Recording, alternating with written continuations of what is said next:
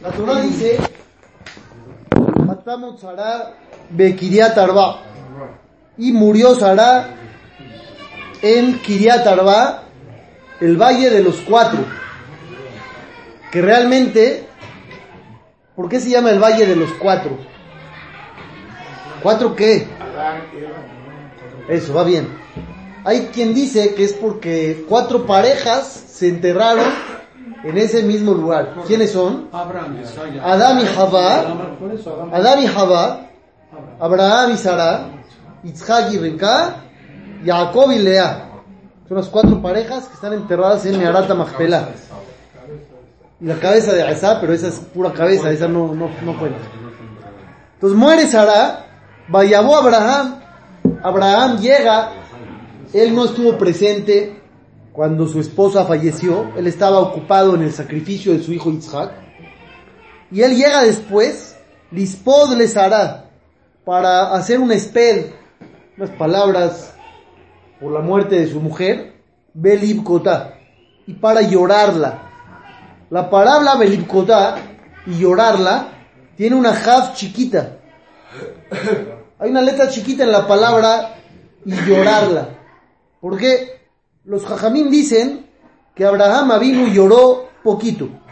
Lloró muy poco por su mujer. Y ahí muchos preguntan cómo es posible. Tantos años juntos, tantas cosas que ellos pasaron. Itzhak vino, le hicieron la queda cuando tenía 37 años. Entonces, estás hablando que Abraham y Sara estuvieron más de 100 años juntos. Y de repente Abraham la llora poco. ¿Cómo puede ser que Abraham la llore poco? Esperaría que la llore más. ¿Qué dices tú? No, la verdad que te un sadik que sabía que ya tenía que acabar su vida. Entonces, no es nada más por acabar su vida, escucha bien. Los tzadikim, cuando abandonan este planeta, se van a un lugar espectacular. Se van a un lugar muy bueno. Y ellos están felices. Realmente ellos ya no sufren, ya se van a recibir su recompensa. Entonces, realmente Abraham vino, decía, no tengo tanto de qué llorar. ¿Por qué no? Porque está en un lugar mejor. Cuando una persona normal muere, no sabemos cómo esté ahí la cosa. Está en mejor, no mejor, quién sabe ahí qué pasa. Cuando un chatí muere, Abraham vino llora poco. Es una explicación muy famosa. Otra explicación que dicen los jajamim es esta. ¿Cuál es el peor pecado del mundo? Hacer pecar a otras personas. Hilul Hashem. Que se profane el nombre de Dios por culpa de uno. Hacer pecar a otros está fuera de ese nivel, es todavía peor. Pero no está en la lista. Por eso no lo dice. sí, usted tiene razón. Sí, claro. Hay, hay cuatro niveles de personas. Hay cuatro niveles de pecados. Yo esto lo he dicho varias veces, apréndanselo bien de memoria. ¿Cuáles son los cuatro niveles de pecados? El más leve, el, pe- el pecado más sencillo que puedes cometer, ¿cuál es? Dejar de hacer algo bueno. Ese es el más leve. Por ejemplo, comiste pan y no dijiste Birkat Amazon. Anulaste una mitzvah de la Torah. No es que hiciste algo malo. Dejaste de hacer algo bueno. Ese es el más leve de todos. ¿Cómo se borra ese? Con teshuva. Le dice a Dios, perdón, me equivoqué. Inmediatamente te borran el pecado, sigue tu vida adelante. Hay otro nivel más grave, ¿cuál es? Hacer algo malo. Ya es peor. ¿Cómo que hacer algo malo? No, ese está peor. Está peor. Es comer algunos tipos de taref. Comió hazir. No sé. Comió, yo qué sé. A ese nivel está peor. Entonces, ¿cómo se le perdona? Teshuvah y queda pendiente hasta Yom Kippur. Cuando se fusiona Teshuvah con Yom Kippur, perdonar. Tercer nivel, peor, ¿cuál es? Ahora sí, pecados graves, de los que es pena de muerte o cosas así. Entonces, como son pecados ya fuertes, necesita Teshuvah, ¿qué más? Yom Kippur y sufrimientos, Barminal, le mandan sufrimientos. El cuarto, que es el peor de la lista, Hilul Hashem. Hilul Hashem, que tú provoques que la gente hable mal de Dios o de la Torah, necesita Teshuvah Yom Kippur, sufrimientos y la muerte. ese ya es el descarado. Es el que está muy amolado, porque no nada más peca él, provoca que los demás se alejen de la Torah. Por ejemplo, una persona que usa kippah y tzitzit y es catalogado como gente de Torah, Y dice y tú lo ves exactamente diciendo groserías. ¿Qué vas a decir? Ah, mira los religiosos, mira la Torah no sirve para nada, mira cómo los maleduca. La gente no habla mal de ti, habla mal de la Torah que tú representas. Entonces el pecado es mil veces peor. Ahora, el señor Isaac dice hacer pecar a los demás. Hacer pecar a los demás no se perdona ni con la muerte. Ese es peor. Y es muy fácil. Peor. ¿Por qué? Porque uno hace teshuvah. Llega al Shamaim, le van a decir, oye, tú hiciste esto. No, ya hice teshuvah. Ah, bueno, está bien, pero el otro qué? Por ti ahí es en el problema. Pues ahí no es tan sencillo. Por ti hay otros que están amolados. Es más, por ejemplo, lo que dicen los jajamim sobre Iyob. Iyob es el símbolo de qué? De los sufrimientos terribles. Y yo tuvo una vida muy difícil, porque en una época le iba muy bien. Tenía dinero, salud, familia, honor, todo increíble. Hay discusión en qué época estuvo, pero yo le iba muy bien. Llega el Satán y Hashem le dice al Satán, ¿ya viste a mi siervo y yo? ¿Cómo es buenísimo? Dios lo está alabando. ¿Y el Satán qué dice? Mira, no es grandioso ser bueno con todo lo que le has dado. Apenas empieza a mandarle problemas y vas a ver cómo se va a rebelar contra ti, te va a maldecir. Hashem, ¿qué le dijo al Satán? Pruébalo. Adelante, ve a ver qué pasa. No, no lo mates. Ahí dicen los jajamim de la que sufría más el Satán que yo. ¿Por qué? Porque con todos los sufrimientos que le mandó, no matarlo era muy difícil. O sea, el Satán tenía que ingeniarse hasta que no muriera y yo, hacerlo sufrir de cualquier forma. Es como una serpiente que está este, enredada a un barril de vino y te dan un bat y te dicen, mátala, pero no rompas el barril. Está muy difícil, ¿no? Entonces así estaba el Satán con Iyob. Al final se le muere la familia a Iyob, pierde su dinero, pierde su salud, superó la prueba, Baruch Hashem. Se puso enfermo. Sí, perdió la salud, se puso enfermo. Pasó la prueba y ya después le regresaron todo. Y los Jajaim preguntan, ¿por qué Hashem aceptó lo que quería el Satán? Si Hashem está diciendo y Job es bueno, y el Satán quiere molestar, ¿qué le tendría que haber dicho Dios al Satán? Vete de acá. Vete de aquí, cállate, es bueno y ya. ¿Por qué aceptó? Pero Hashem dice es bueno, ¿qué más quiere uno?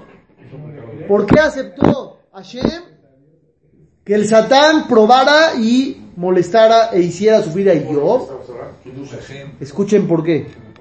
Los Jajamim dicen que Job en su vida anterior era Terach, el papá de Abraham Avinu. ¿Y a qué se dedicaba Terach? A vender a Bodazara. Entonces Terach, antes de morir, hizo Teshuvah. Llegó al Shamaim, dijo, soy un tzadik. Le dijeron, sí, tú sí. Pero por ti, ¿cuánta gente cometió idolatría? Pues no te podemos aceptar en el Olam Abba feliz. Por ti est- estás bien, pero ¿cuánta gente por ti está amolada? Entonces, ¿qué hicieron el Shamaim? Vas de regreso otra vez a sufrir un rato para que se le perdone lo que hizo pecar a los otros. Pero Terach era goy, no hizo pecar a nadie. Terach era un goy como muchos goim, que todos los goim tienen prohibido cometer idolatría. Además, entre ¿Cómo más si hasta hoy hay idolatría de Y, los y goyim? pecan. ¿Eh? Los goim Pero para ellos. Los goim tienen siete mitzvot. Una de esas, creer en Hashem. Y si no creen en Hashem, están pecando. Un goy no tiene permitido cometer idolatría. ¿Está bien? Entonces por eso dije que los que hacen pecar a los demás están fuera de la lista. Porque ni la muerte sirvió, tienen que venir otra vez al mundo a hacer capará. Ajá, pero el de Terach no estaba ni la Torah ni nada. y era puro- Desde Adán a Rishon, la gente conocía a Hashem y ya tenía la obligación de no servir a otros dioses. Desde la creación del mundo. Desde la creación del mundo. Ahora, yo estaba hablando de Hilul Hashem. Lo peor que uno puede provocar es que la gente hable mal de Dios, o hable mal de la Torah, o hable mal de uno como gente religiosa. Es el peor pecado que uno puede cometer. Abraham Avinu regresa de cumplir la mitzvah más grande del mundo. ¿Cuál fue? Que estuvo dispuesto a matar a su propio hijo por el honor de Dios. Regresa a su casa y que se encuentra que su mujer está muerta. Si él hubiera llorado mucho, la gente hubiera pensado, mira, Abraham se arrepintió de la mitzvah que hizo. Si hubiera sabido él que hacía morir su señora, no lo hubiera hecho.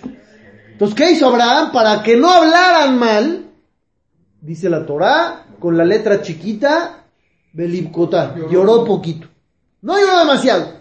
Ganas tenía de llorar demasiado. interior lloró mucho. Claro, pero no lo mostró para que para que la gente no pensara que Abraham, el judío apegado a Hashem, se arrepiente de hacerle caso.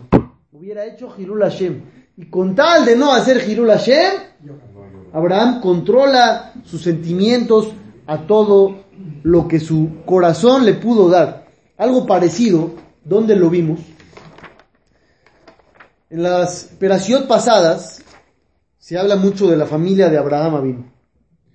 Cuando vemos a Ismael, ¿qué es lo primero que pensamos?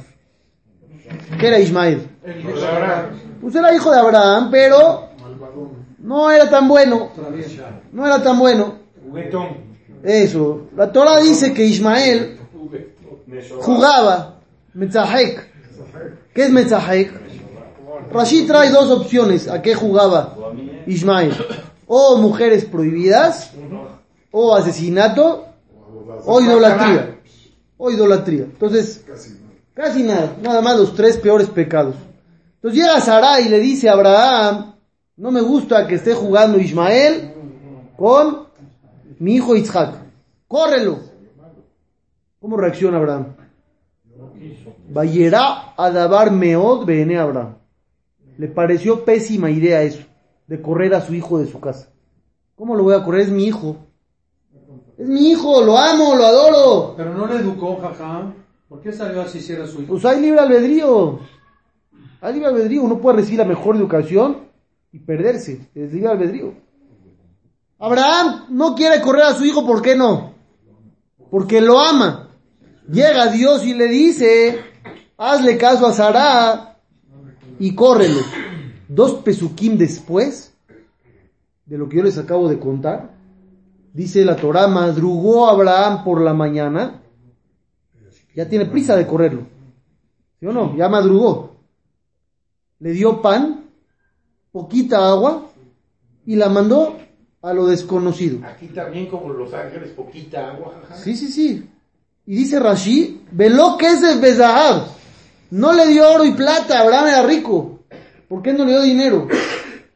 ¿Por qué no? Le fiche a Yason O, porque lo odiaba. ¿Quién? ¿Cómo lo odiaba? Abraham a Ismael. Dijo que lo amaba. ¿Qué acabo de decir yo? Le dolió mucho correr. Acabo de decir que lo amaba. Y que no lo quería correr. Y dos pesuquim después, Dicen que lo odiaba. ya lo odiaba. ¿Cómo es posible? Porque Abraham subyuga sus sentimientos según lo que Dios quiere. Así como les acabo de contar ahorita que Abraham se aguanta porque Hashem no vaya a ganar mal Hirul Hashem. Aquí cuando Abraham no tiene que correr a Ismael, antes de correrlo, lo ama y lo adora. Cuando Dios le dice, córrelo porque es malo, en ese instante los sentimientos de Abraham se transforman en odio. Porque si Dios dice que es malo, inmediatamente yo lo odio. O sea, los sentimientos de Abraham están manejados según qué? Según lo que Hashem. Si Hashem dice es malo, ya para mí es odio total. Y si no decía que es malo hace 30 segundos, era amor absoluto. ¿Están oyendo o no? David Amelech era igual. David Amelech dice el, el, a los que tú odias a Hashem, yo también los odio. Y a los que tú amas, yo también. Todos los sentimientos van según lo que Dios quiere. Ese es el, el nivel máximo que uno puede aspirar. Porque nosotros, por ejemplo, amamos muchas cosas que no ama Dios. La verdad. Nos gusta hacer muchas cosas que no están muy bien vistas por Hashem. Y nos gustan. Y si estamos en un buen nivel espiritual, nos abstenemos de. Pero las odias? No. No las odias. Alguien le dicen, oye, vete un viaje ahí a, a la ciudad de las Averot, todo pagado, este, todos los lujos y todo. ¿Odias ir? No, no odias ir. Eso, uno paga por eso. No odias ir. Máximo, máximo, máximo, ¿qué vas a hacer? Aguantarte y no ir. Pero de eso a odiar ir, no estamos en ese nivel. Abraham vino sí sabe subyugar sus sentimientos según lo que Hashem indica. Si Hashem dice esto es malo, dice Abraham, yo ya lo odio, no lo quiero ver, ni en pintura. Y el día que Hashem diga es bueno, entonces regreso. Y entonces ya lo amo. ¿Oyeron el nivel espiritual o no? O sea que uno tendría que odiar los camarones, por ejemplo. Yo los odio, Odiarlos. Yo no sé, yo no los he probado, yo no sé. Yo no sé. Otra de las explicaciones que dicen los jajamim, ¿por qué Abraham lloró poco? Hay una explicación muy fuerte. ¿Quieren oír la fuerte o la otra? Sí. ¿La fuerte? Sí. Ya de una vez. De una vez. ¿Qué dije ayer yo? Nada, nada. ¿Estuvo muy fuerte ayer o qué? No dije nada yo. No, no. ¿Cuál Qué curiosa. Sara y Menú, la de Mirá que Neged Midá dice.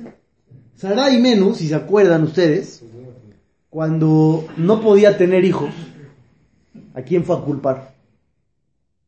Abraham. Le dijo, todo es culpa tuya, porque no pediste por mí. Tú pediste, Hashem, Lona Tatali, no me has dado a mí hijos. Y Hashem te mandó a ti hijos con Hagar. Si hubieras pedido, no nos has dado a los dos hijos, nos hubieran dado a los dos. Pediste mal, pediste por ti, estuviste equivocado. Hasta ahí Sara iba bien. Está correcto su argumento. Cuando tú haces fila, ¿qué tienes que pedir? Por los dos. Por ejemplo, Itzhak vino al principio de su matrimonio tampoco podía tener hijos. Y no se casó con otra. No se casó con otra.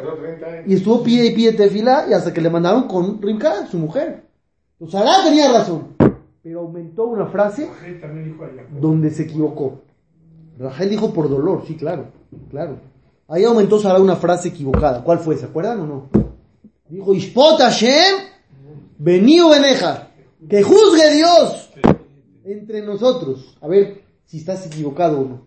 Yo les había dicho en esa ocasión que uno nunca tiene que pedir que juzguen a alguien.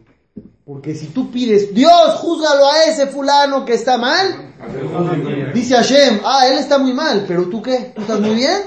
¿Tú estás muy seguro de ti mismo? Empiezan con uno.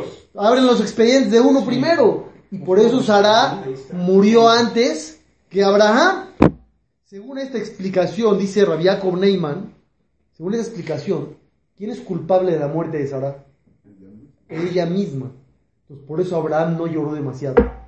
Porque dijo, esto es considerado un tipo suicidio. A su nivel de Sara.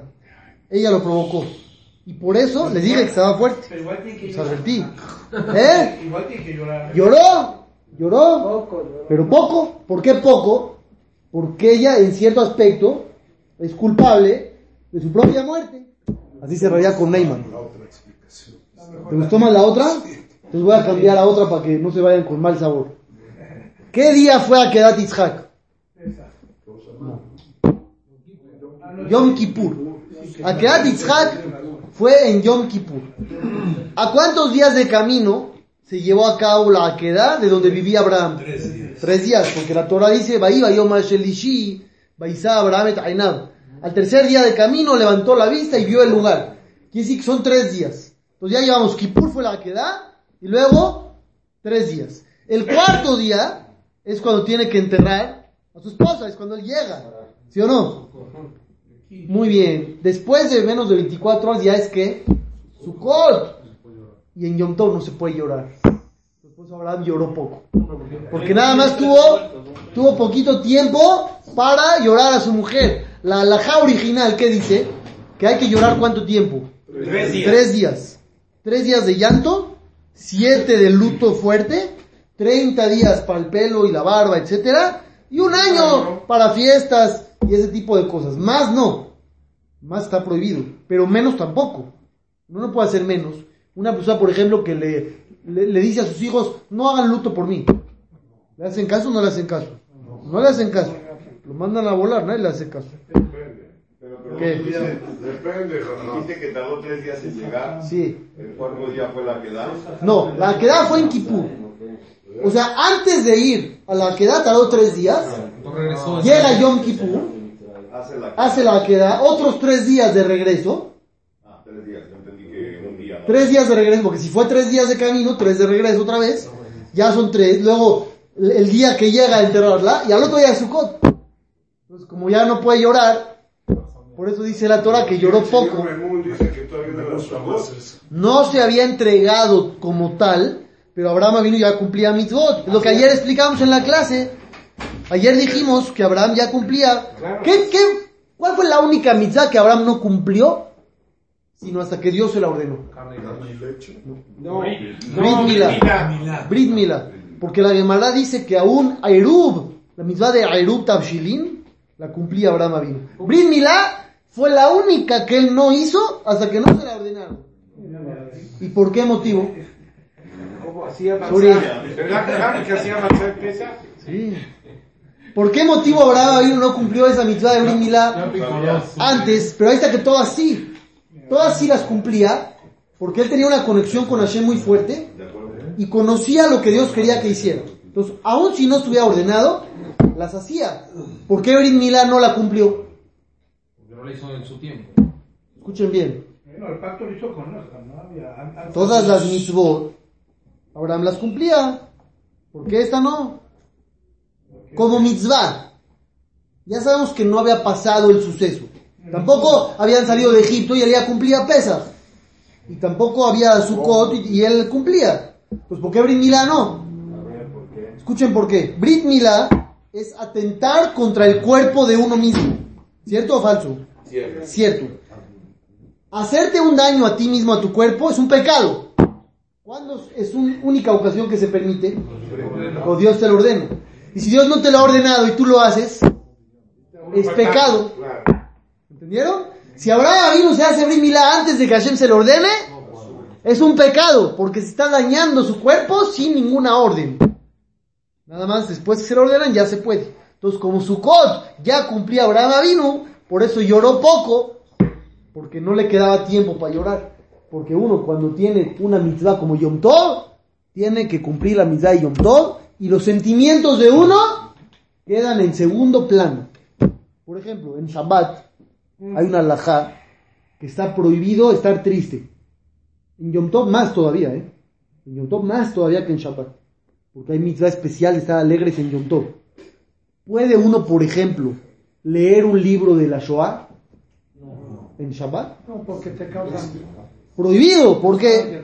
Porque va a estar uno triste, va a estar llorando con el libro. Lógico. Entonces, Azur no puede estar triste en Shabbat, no puede. ¿Qué pasa lo alenu, lo alejem, si un pariente fallece en Shabbat? O en Yom Tov. ¿Puede uno llorar o no? No, lo pueden bajar si está en la cama. No, lo bajan al suelo y ya lo dejan ahí. No lo entierran. Pero ¿puede uno llorar? ¿Llorar puede o no? No se puede. No se puede. Es automático, pero si uno está como Abraham Avinu, todo lo que estoy hablando ahorita que es, No llora. que Abraham Avinu subyugaba y dominaba sus sentimientos acorde a la ley de Dios. Entonces, si uno está en ese nivel de Abraham Avinu, podría llegar a dominar sus sentimientos y decir, ahorita es Shabbat, quita todo lo demás, empuja todo, y ahorita es la mitzvah de Shabbat, ya después de Shabbat hace Abdalá, y ahora sí lo que quieras. Así debería de ser. Por ejemplo, una persona que tiene muchas preocupaciones en la semana, no de muerte, barminar, nada, de negocios, de esto, del otro. Cuando recibe Shabbat, ¿qué tiene que hacer? Olvidarse de todo. Olvidarse de todo el planeta. Desconectarse de todo. Ahorita no hay sufrir, no hay problemas, no hay nada. ¡Uh! Vámonos. Por eso la amidad de Shabbat y de Yom Tov no incluye ciertas bendiciones que te pueden causar preocupación. Vas a decir, Barejeno, Hashem, mándame baja, Parnasá. ¿Qué te va a venir a la mente? El negocio, el cheque, el cliente, la cobranza, vas a estar triste. Entonces dijeron los quita eso. Vas a llegar, Selah no vino, perdona a Hashem, ¿qué vas a recordar? Tus pecados, tus errores, tus problemas, ¿sabes qué? Quítala. Por ese mismo motivo. Pues si uno subyuga sus sentimientos de esa forma, también puede llegar a un nivel tipo Abraham vino de hacerlo. ¿Cómo le hizo Abraham para llegar a este nivel? También está insinuado en la perasha. Cuando Abraham está conversando con la gente del lugar, los Benehet, con Efron, para que le vendan Meharata Machpela, ellos se dirigen a él con mucho respeto. ¿Cómo le dicen a Abraham Avinu? Shema'enu Adoni. Escúchanos nuestro Señor. Nesi Elohim Atabe el representante de Dios, tú eres dentro de nosotros. Bemibhar que varenu, que boret meteja, escoge la mejor tumba, lo que quieras.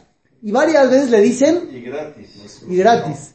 Varias veces le dicen Adoní, nuestro Señor, nuestro Señor, nuestro Señor. Si alguien te habla de usted, ¿cómo le hablas tú? De usted. Si alguien te habla, te habla de tú, pues le hablas de tú. Si alguien te dice constantemente mi Señor, mi Señor, mi Señor, ¿cómo le dirías tú a él? Igual. Le dirías igual por respeto, ¿no? Como se dirigen a ti, tratas de dirigirte tú a ellos. Sin embargo, no encontramos que Abraham Avinu les diga ni una sola vez, Adoní. mis señores. ¿Por qué no? Eso, Gaby dice muy bien. Para Abraham Avinu hay un solo Adoní, un solo Señor, dueño del mundo. Al único al que Abraham se tiene que subyugar y agachar, ¿quién es? Es Hashem. Abraham tiene muy claro quién es el único y el dueño, amo y señor del planeta y de todo lo que hay. Y por eso puede llegar a este nivel de subyugar sus sentimientos hacia Hashem.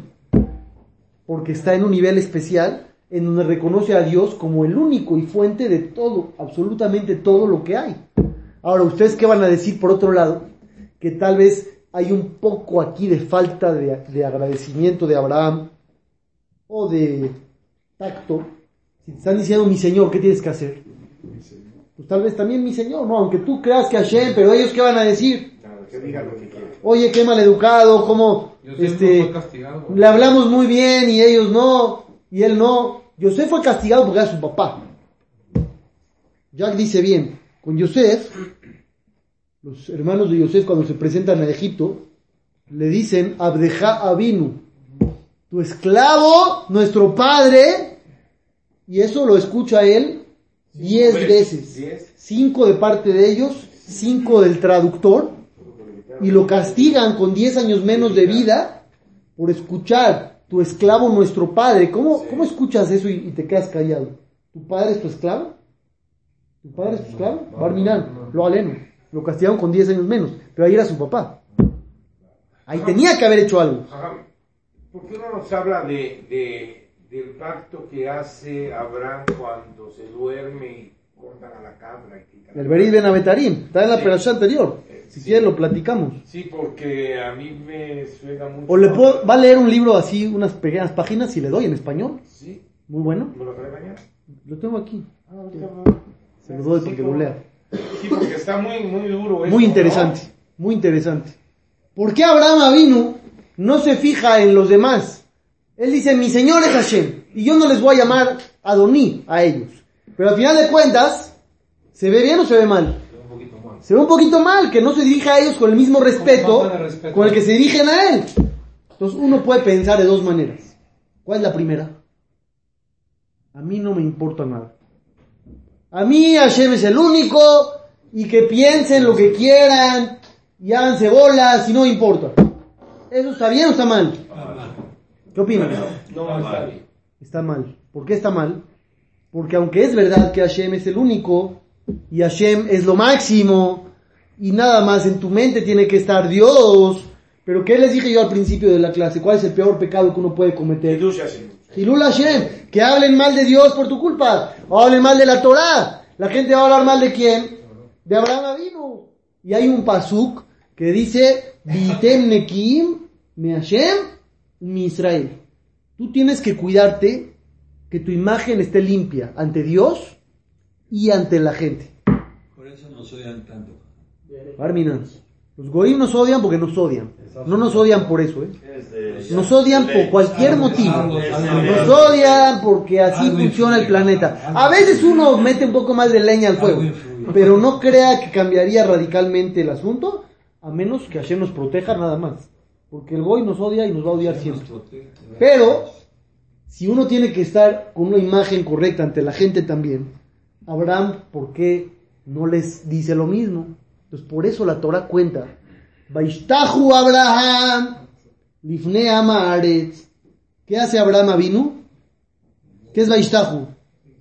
Se inclina, se postró a ellos. ¿Eso qué indica? Un respeto increíble. No les digo, mis señores, porque no puedo. Pero no por eso me muestro maleducado e irrespetuoso.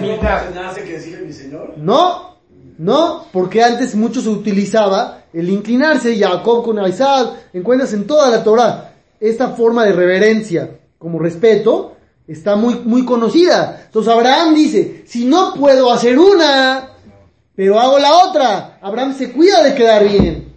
Mucha gente falla en eso. Dice, yo hago la Torah y la alajá, y lo demás no me interesa, es prohibido. Por ejemplo, la alajá dice el Rambam, Shulchan Aruch, Hamad Yosef lo trae, que por ejemplo un hijo que tiene un papá que es Rasha, Bar Minalo Ale. No, al revés, el papá es el malo, el papá es el Rasha. ¿Se le puede faltar al respeto? No, de ninguna manera. El hijo no. Rasha o no. Rasha, ¿eh? Rasha. O Rasha es padre. La alajá dice prohibido faltar al respeto. Prohibido faltar al respeto. Porque es tu papá. Claro. Nada más por eso. Aunque sea malvado, ¿eh? Rasha, etiquetado como malvado. Prohibido faltar al respeto. Los hijos no pueden juzgar a los, a los padres. Así es. Y les tienen que tener a karata todo. ¿Qué es a karata todo? Agradecimiento. Tú ahorita estás vivo por tu papá. Entonces di lo que quieras. Que no te guste lo que hace, lo que habla, cómo se comporta, lo que quieras. Pues tu papá no le puedes faltar respeto. Y a veces los hijos pueden fallar en eso. Con tal de quedar bien con Hashem, llegan a su casa y le dicen al papá, tú eres un pecador, Rasha, no te voy a hacer caso. Eh, frena, frena, frena. ¿Dónde está todo? No es quedar bien con Hashem y los demás no me importan. Ese no es el camino correcto que la Torah exige. ¿Qué? Este, pero también si al papá, o sea, si el papá te dice que hagas algo, una verdad. No puedes hacer la verá, pero no le puedes faltar al respeto. Le tienes que decir, papá, querido, te quiero, te adoro, te respeto, pero esto no lo puedo llevar a cabo porque la Torah dice. Pero no le puedes faltar al respeto de ninguna forma. Apréndanse lo que hablamos hoy, señores, muy importante. Tratar de dominar los sentimientos acorde a lo que Hashem quiere de nosotros. Seguimos mañana.